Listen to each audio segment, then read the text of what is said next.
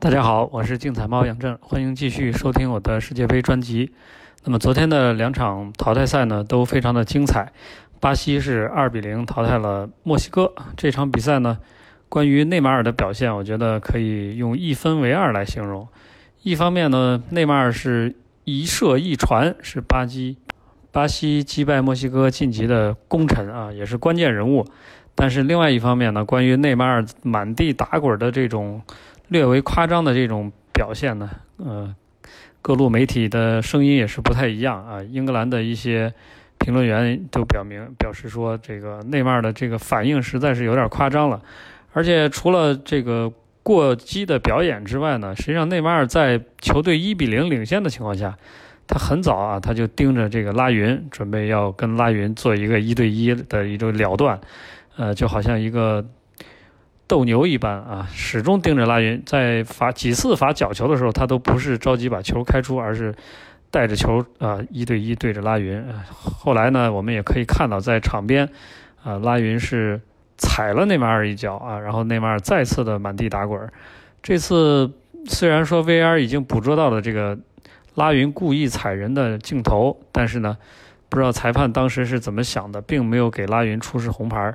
呃，也许他觉得内马尔这个是非常有意的在找牌啊，想把拉云罚下。那越是这样的情况下，裁判好像感觉掏红牌会成为 中计的这种感觉。但是不管怎么说吧，我觉得拉云的这个动作也是非常的不冷静，而且他的那个踩人的这个意图也是非常的明显。实际上这确实是一个红牌的动作，只是说啊，内马尔的这样夸张的一个表现让人感觉有点不舒服啊。这就是内马尔球技和。呃，领导力都没有任何的问题，但是他在球场上的这种作风和他的这种呃肢体语言，有时候确实是让很多球迷感到不太舒服。呃，据传皇马现在又增加了对内马尔的报价，而且下个赛季真的是 C 罗和内马尔的前景真是不好说啊！我们也继续关注这两名球员的未来。那么在另外一场比赛当中呢，日本和比利时原本会被认为是一场。大卫与歌利亚的对决啊，认为比利时会很轻松的碾压日本，但没想到上半场零比零之后，下半场先声夺人的是日本。啊，随着元口元气还有还有钱贵士的进球呢，日本一度是二比零取得领先。在那一瞬间，所有熬夜的球迷都被震惊了，他们都会认为日本很可能会淘汰比利时，爆出本届世界杯淘汰赛的最大冷门。呃，而且呢，在这场比赛之前，日本球迷也是打出来了足球小将的这个大幅的 tifo 啊，而且我们也都知道，足球小将讲述的是日本球员和巴西球员在世界杯上对决的一个故事，一个非常美丽的故事。眼看这个美丽的故事要成真的时候，比利时人突然苏醒了啊！首先是一个非常诡异的头球吊射破门。然后换上场的费莱尼还有查德利这两名球员呢，是决定了比赛的结果。呃，第九十四分钟，啊，查德利的绝杀帮助比利时完成了大逆转。那么在这个绝杀之前，呃，本田圭佑有两次威胁比利时球门的机会，尤其是在最后的这一个角球的处理上面，我们可以看得出来，第一就是本田圭佑并没有选择保守的罚角球的方式。而是直接把球罚向球门，希望能够威胁比利时的大门。另外一个就是日本的球员在中后场的布防呢，他的这个站位也是比较的激进，很多的球员都进入到了对方的半场或者禁区里面去参与进攻。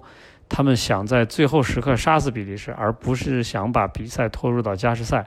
实际上也能看得出来啊，日本对自己的实力还是有一个比较清晰的认识。他们知道进入到加时赛以后，以比利时。后换上来的球员查德利和费莱尼的这种身体的优势，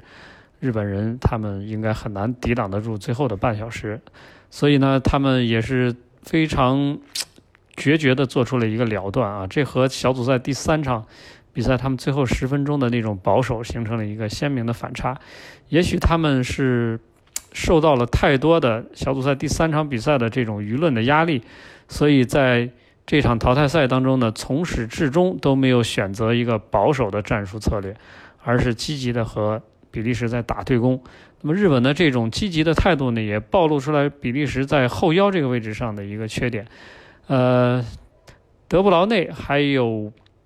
维特塞尔这两名球员，他在这个后腰上的拦截做得非常的不好，而且昨天伤愈复出的孔帕尼在对大破永野一对一的时候，经常是处于下风。这些呢，我觉得某种程度上都是比利时轻敌的一个结果。呃，在进入到下一轮比赛当中，比利时将会面对巴西队。我相信他们一定会打起精神，而且马丁内斯主教练是不是要考虑一下在中场增加一些人手啊，保证球队的防守？当然了，巴西下一场淘汰赛的问题也很明显，呃，他们的中场核心卡塞米罗是因为累积黄牌要停赛，这样的话，呃，巴西的中场到底怎么来排是非常大的悬念。啊，可以预见，巴西对比利时将会是一场非常好看的比赛。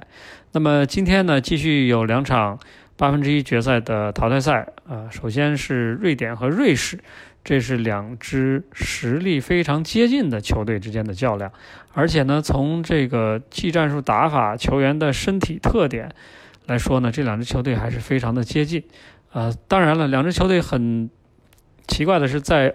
欧洲赛场上，在世界的赛场上，他们已经有很长时间没有交锋了，所以这对于彩民来说也是一场比较陌生的对决。呃，可以参考的数据或者说可以参考的这种对决呢，也不是很多。那么瑞士这边呢，今天是有两名球员要停赛，分别是边后卫利希施泰纳还有中后卫沙尔。啊，这两人的累积黄牌停赛呢，我觉得对瑞士的后防线来说还是有一定的影响。尤其利什施泰纳他的这个边路的跑动能力非常的强啊，所以瑞典在小组赛第三场比赛进攻打得如此精彩的情况下，瑞士这场后防线肯定会面临一个比较大的压力。但是我觉得两支球队，呃，应该说实力很接近，胜负的差距不会很大。而且大家不要忘了，瑞士是有一个。所谓的国家的这个加成啊，因为他们在对塞尔维亚的比赛当中是非常明显的受到了裁判的一些照顾，所以今天晚上的比赛我们也可以一起关注一下裁判的这个表现，尤其是昨天塞内加尔在对比利时和日本的比赛当中表现的非常的公正，这一点是非常值得称赞的。那么另外一场比赛就是哥伦比亚对英格兰啊，三狮军团呢今年出征。小组赛打得还是比较顺利，第三场比赛输给比利时也是因为对阵容进行了大幅度的轮换，啊，但是某种程度上呢，我觉得哥伦比亚和英格兰相比呢，哥伦比亚更为成熟一些啊，而且佩克尔曼带领这些球员呢，征战过一届世界杯，他们有过一些世界杯的经验，这一点呢是英格兰这些球员比较欠缺的，包括索斯盖特教练他也比较欠缺，他这是第一次带领国家队打大赛。呃，我觉得英格兰的这一波球员还是非常的有潜力，而且呢，索斯盖特是这届世界杯上唯一使用三后卫双中锋的这么一个阵型啊。比利时虽然也是三后卫，但是他打的是三四三，相当于单中锋，但是英格兰是三幺四二啊，这么一个更加头重脚轻的阵型。所以这场比赛，我觉得对英格兰来说啊，他们同样会面临比利时的问题。就是后腰的位置上怎么做好保护？因为比利时，因为哥伦比亚这边的远射能力非常的强，尤其是这轮应该是伤愈可以出场。另外呢，英格兰的左路啊，阿什利杨这边，嗯，毕竟是年老体衰啊，他面对的是夸德拉多这样一个突破能力非常强的球员。呃，索斯盖特到底用谁来和阿什利杨进行一个协防，来保护他们的左路的防守呢？我觉得这都是。我们今天晚上比赛的看点，当然了，这两场中国竞彩怎么选择，大家还可以继续关注竞彩猫 APP 我的专栏。在本届世界杯的淘汰赛当中呢，我的推荐准确率还是非常的稳定。昨天选择了巴西让胜，还有比利时的让负啊，比利时差点就中了，巴西是非常顺利的红单，所以也感谢大家的继续关注，谢谢。